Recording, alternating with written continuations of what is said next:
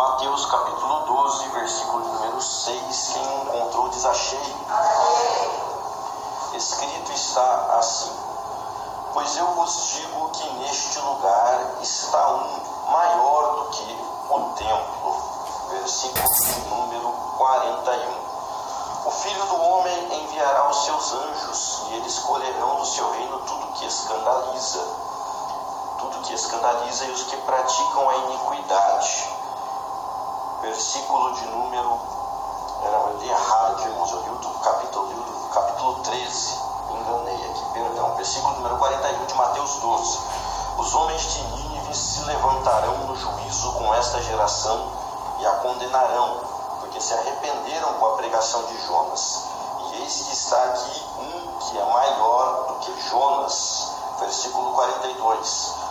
A rainha do sul se levantará no dia do juízo com esta geração e a condenará, porque veio dos confins da terra para ouvir a sabedoria de Salomão. E eis que está aqui um que é maior do que Salomão. Estarei lendo uma vez mais o versículo 6 e apenas a última parte do versículo 41 e a última parte do versículo 42. Pois eu vos digo que neste lugar está um maior do que o templo última parte do versículo 41. E eis que está aqui um que é maior do que Jonas, última parte do versículo 42. E eis que está aqui um que é maior do que Salomão.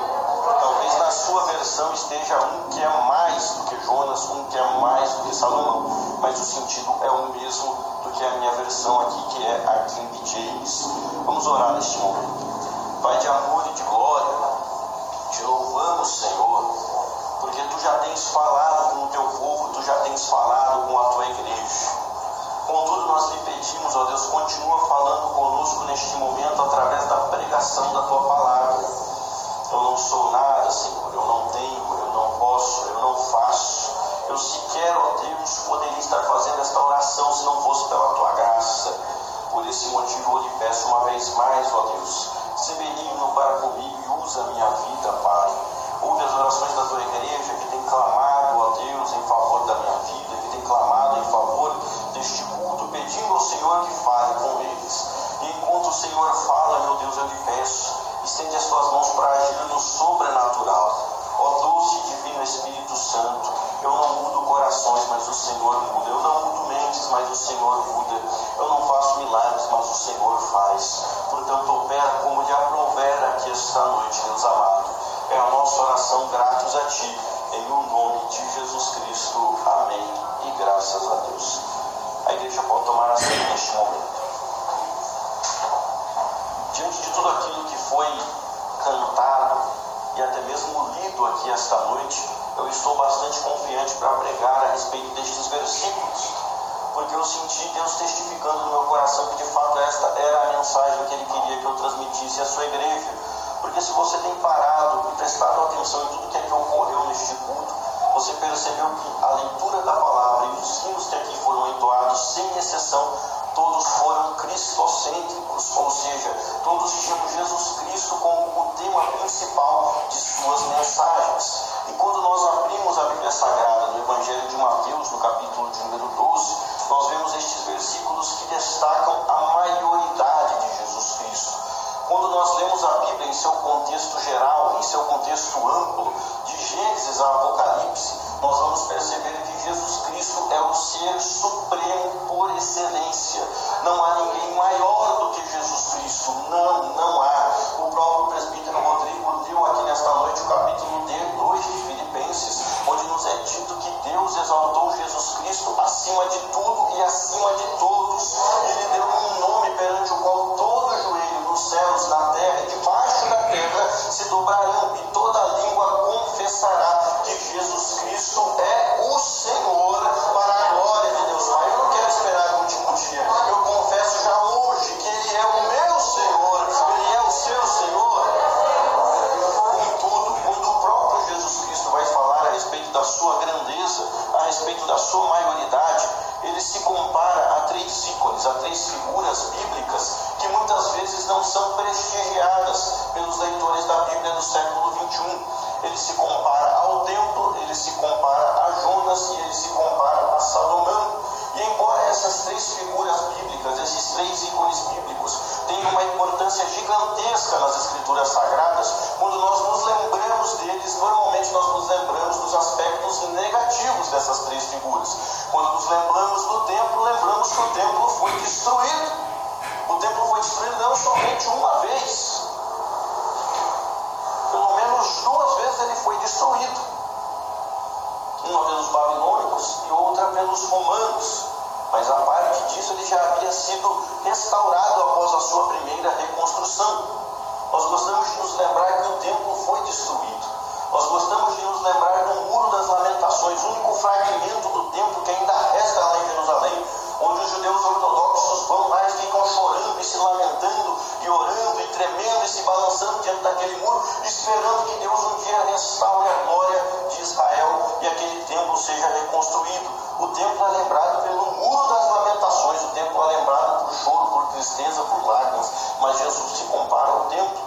Quando nós lembramos de Salomão, nós nos lembramos da sua sabedoria, mas também nos lembramos da sua apostasia. Ele cometeu idolatria, ele se casou com várias mulheres que seguiam a deuses estranhos e ele se dobrou diante das imagens de escultura. Um homem que conhecia a Deus de ouvir Deus falar com ele, chegou a cometer idolatria. Aqueles que associam o livro de Eclesiastes a Salomão percebem o pessimismo das palavras do escritor daquele livro, que diz que tudo é vaidade de vaidade. Está falando aqui de brinco, de colar, de pulseira, daquilo que nós atribuímos sentido à palavra vaidade. Ele está falando do vazio, que a palavra vaidade significa vazio. Quando lá no livro de Eclesiastes está dito vaidade, de vaidade, tudo é vaidade, ele está dizendo basicamente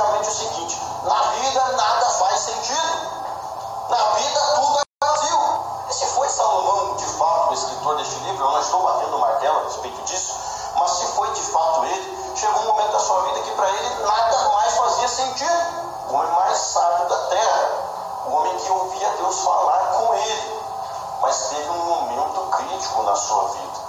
E Jonas não preciso nem lhe falar. Todo mundo só lembra de Jonas como o profeta fujão, o homem que foi parar no ventre do grande peixe, o homem que desobedeceu a Deus. Embora Jonas seja um nome bíblico, ele não é um nome muito comum no meio evangélico. Já notou isso? É muito poucos os pais que dão, que dão o nome dos seus filhos de Jonas. Vê um monte de João, você vê um monte de Tiago, você vê um monte de Pedro, você vê até mesmo um monte de Isaías, Malaquias, você vê até Melquisedeque, Matusalém. Mas Jonas é difícil, porque as pessoas lembram de Jonas como profeta fujando, o homem que desobedecia a Deus. Entretanto, Jesus Cristo, quando vai comparar a sua grandeza, compara com o templo, compara com Salomão e compara com Jonas. Comparação de Jesus Cristo não era sem razão. A comparação de Jesus Cristo não era sem motivo. A comparação de Jesus Cristo tinha base, tinha fundamento, tinha parâmetro. Por isso, nesta noite, eu gostaria de pregar sobre Jesus, o maior dos maiores. Jesus, o maior dos maiores. Se você acredita que isso é verdade, repita após mim o título dessa mensagem: Jesus, o maior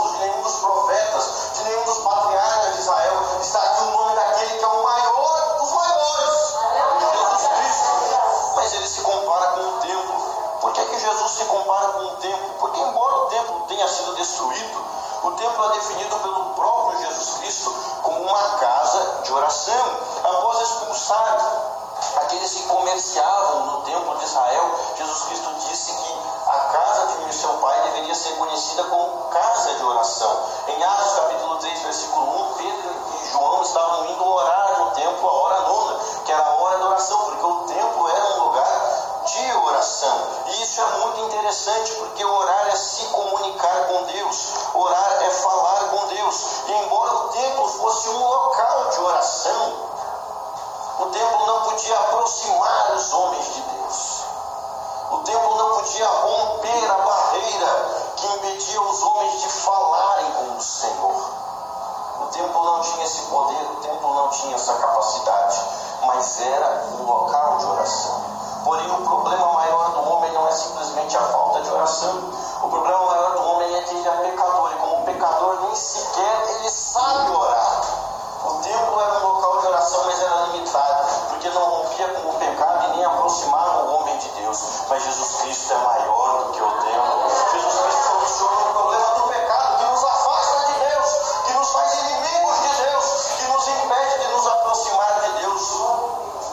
resolve esse problema e como se não bastasse o fato de pecadores não saberem orar, Jesus Cristo nos ensina a orar. Ele nos deixou a oração modelo, a oração do Pai Nosso, que não é simplesmente para ser rezada, repetida, mas é para ser apreendida pelo povo de Deus, para que o povo do Senhor saiba como se comunicar com Deus. E como se isso fosse pouco, a Bíblia nos diz que Jesus Cristo é o nosso intercessor, a mão direita de Deus Pai. Jesus Cristo Cristo intercede por nós enquanto oramos. Você tem um intercessor maior e mais perfeito. Você pode ter intercessores humanos, isso é bom, isso é maravilhoso. O período de intercessão que fizemos após a leitura bíblica com o presbítero Rodrigo foi algo dos céus. Eu senti a presença do Espírito Santo. Mas melhor que ter um intercessor aqui na terra é saber que você tem um intercessor à mão direita de Deus.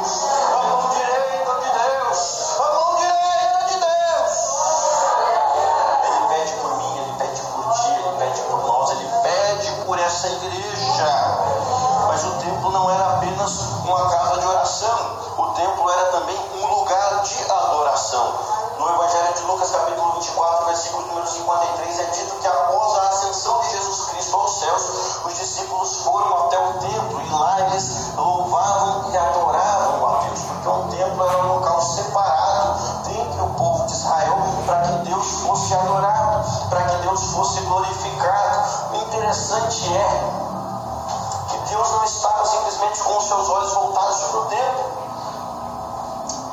Nós após o templo ser construído, ele disse a Salomão que os olhos e os ouvidos dele estariam voltados para aquele lugar. Mas a maior procura de Deus não era pelo templo. Conversando com a mulher samaritana, Jesus explica qual é a maior procura de Deus.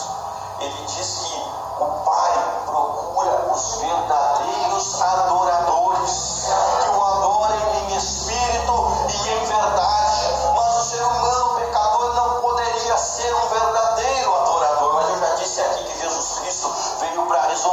probably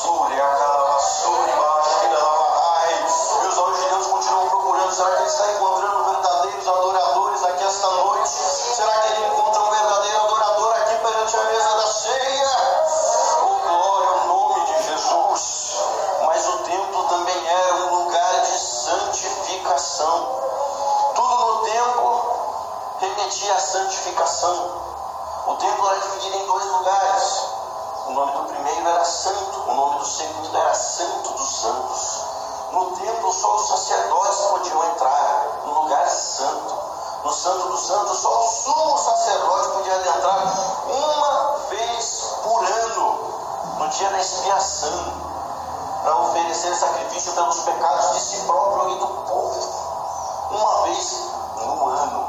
Se ele entrasse em pecado ali, o que acontecia com ele? Quem sabe?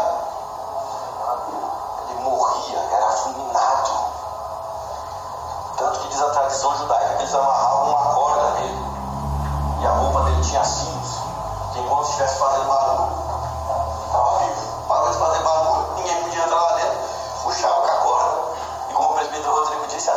feito agora, não tinha sentido, porque Deus ia fulminar o camarada, não ia puxar nada a corda. Mas no tempo remetia a santificação, a santidade. Porém, o tempo não podia tornar os adoradores santos. Ele exigia a santidade, mas não concedia a santidade. Jesus Cristo veio para nos santificar.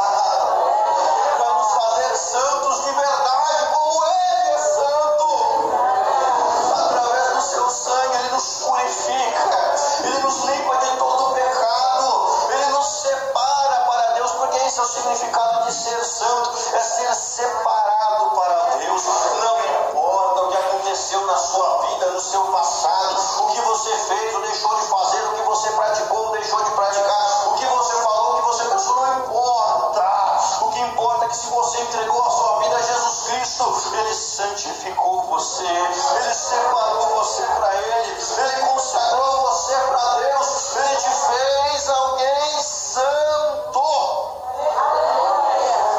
Jesus nos santifica, até mesmo pela Sua palavra, pois Ele mesmo orou ao Pai em João 17, 17: santifica-os na Tua palavra, Deus, porque a Tua palavra é a verdade. Jesus nos fez verdadeiramente santos, algo que o tempo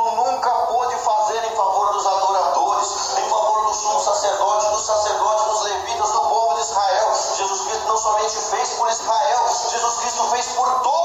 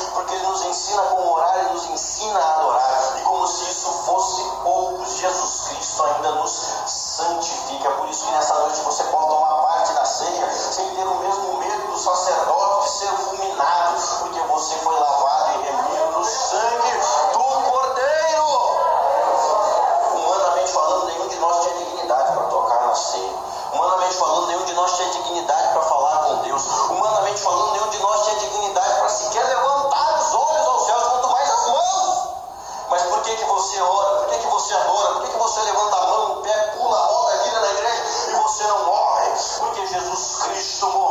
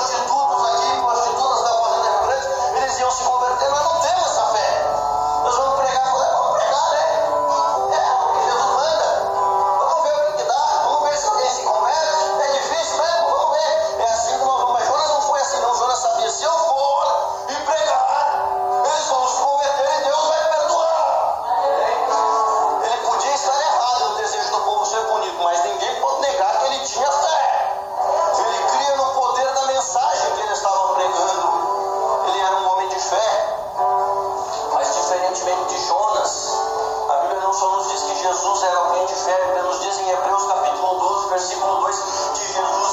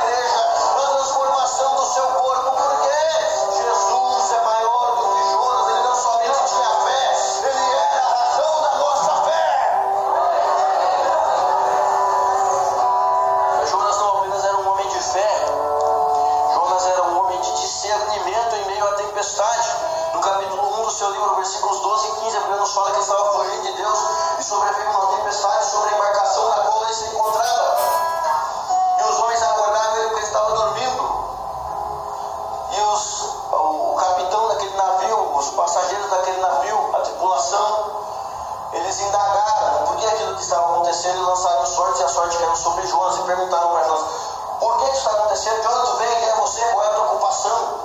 Jonas explicou tudo para eles e falou, isso está acontecendo porque eu estou fugindo de Deus. Me lancem nas águas, como se estivesse dizendo, sacrifiquem a Deus que a tempestade vai parar. Os homens não vão fazer isso, não vão fazer isso, não vão fazer, mas não tinha jeito, a tempestade não parava fizeram aquilo que Jonas mandou, e assim que jogaram Jonas no mar, a tempestade cessou. Jonas teve de se e minha tempestade, sabia, não está acontecendo por minha causa, eu sou um profeta de Deus, eu estou fugindo do notícia, isso está acontecendo por minha culpa, me joguem no mar, me sacrifiquem ao Senhor, isso vai passar. E a tempestade passou. Ele era alguém de discernimento em meio à tempestade. Ele não ficou com medo, ele não negou, ele não mentiu. Estava dormindo lá. Acordaram ele, com a sorte que eu nele, ele falou, é verdade. Me joguem no mar, tempestade vai passar. Ele tinha discernimento em meio à tempestade, coisa que muitos de nós não temos. Nas tempestades da vida, nós ficamos muitas vezes sem discernir nada, nós ficamos sem saber o que fazer. Mas Jesus não é Jonas, Jesus é maior do que Jonas. Enquanto Jonas pode ter apenas discernimento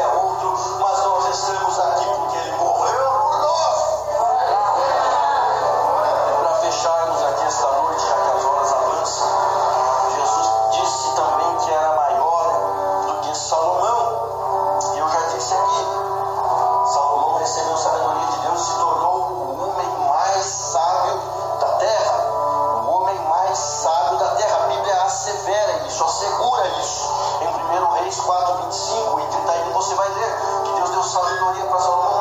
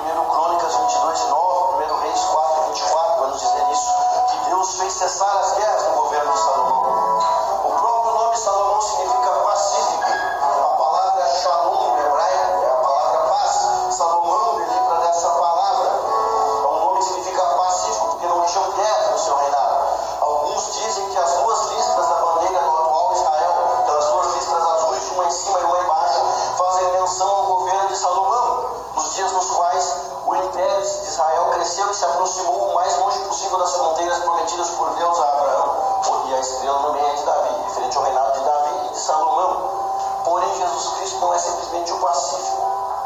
Isaías vai chamar Jesus Cristo de um príncipe da paz. Salomão não teve guerra com as nações estrangeiras, mas ele é aquele que diz: na vida nada faz sentido porque faltou paz interior. Jesus Cristo é aquele que nos dá a paz por dentro e por fora.